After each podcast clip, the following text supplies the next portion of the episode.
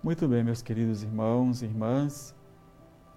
Com certeza, o Evangelho de hoje nos fala de, de algo muito interessante. Com certeza já passou com muitos de nós uma situação comum nas atividades pastorais da igreja, como aqui um sacerdote ou ministro da palavra prepara sua reflexão, uma catequese ou homilia com todo o carinho do mundo e depois, talvez pelo jeito de falar, porque os fiéis estão cansados ou desatentos, não prestam atenção em nada e até cochilam.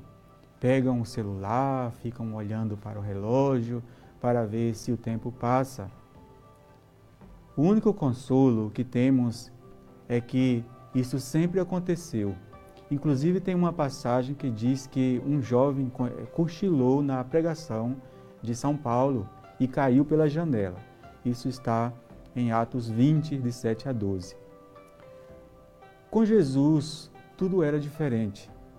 Falava das coisas próximas ao povo, na sua realidade, e suas palavras chegavam direto ao coração.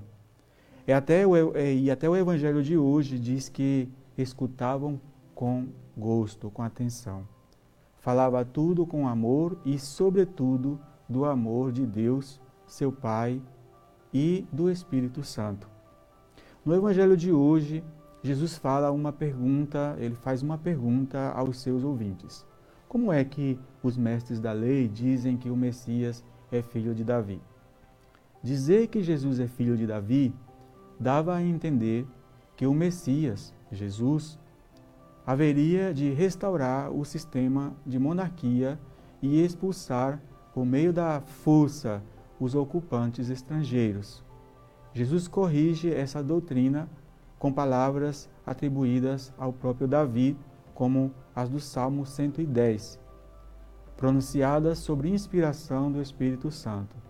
Jesus é superior a Davi em dignidade e seu reino será muito mais vasto que o de Davi, não terá fim.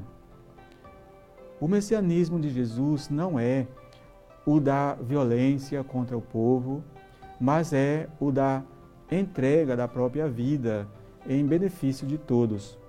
Desse modo, Jesus qualifica o ensinamento dos doutores da lei e provoca reação eh, favorável na multidão que o escutava com prazer. Escutar com prazer não é suficiente. É necessário compreender Jesus e acompanhá-lo até a cruz. Com certeza, hoje em dia, é ainda mais difícil captar a atenção das pessoas, porque é, desfrutam muito menos do que ouvem por causa das distrações muito frequentes, como as redes sociais, celulares, que causam muita falta de interesse por palavras que nos comprometam mais com a realidade.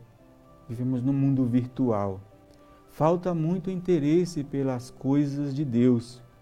Tudo nos faz cansar muito rápido, tudo muda muito rápido, até as opiniões. O estilo de Jesus é muito simples, muito claro. Tira exemplos da vida diária. Todos entendem sem muitos problemas e percebem que fala com autoridade.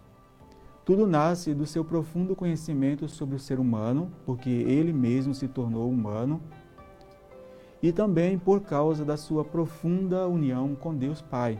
Por isso sabe perfeitamente qual é a vontade de Deus Pai e o que cada um de nós precisa ouvir. Fazendo uma conexão com a primeira leitura, Deus se aproxima de nós quando estamos cegos, quando estamos desesperados quando nos sentimos pecadores, às vezes, inclusive, sem nos darmos conta ou sem querer. Que o Evangelho seja inspiração para que coloquemos nossos olhos bem fixos na realidade, na dor, na tristeza, na alegria, é de cada ser humano, pois assim todos saberão que Deus caminha conosco e é real. Talvez falte um pouco desse carisma a muitos de nós, para que o povo esteja atento e feliz.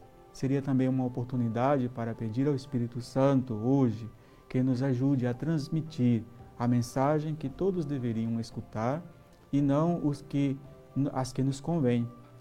Que possamos sentir Sua presença, que saibamos ser agradecidos por todas as vezes que no sacramento da reconciliação Deus nos curou, por tudo que já fez em nossas vidas, pelos anjos que nos cercam, sejam eles de asas ou não, mostrando o caminho certo. Louvado seja nosso Senhor Jesus Cristo, para sempre seja louvado.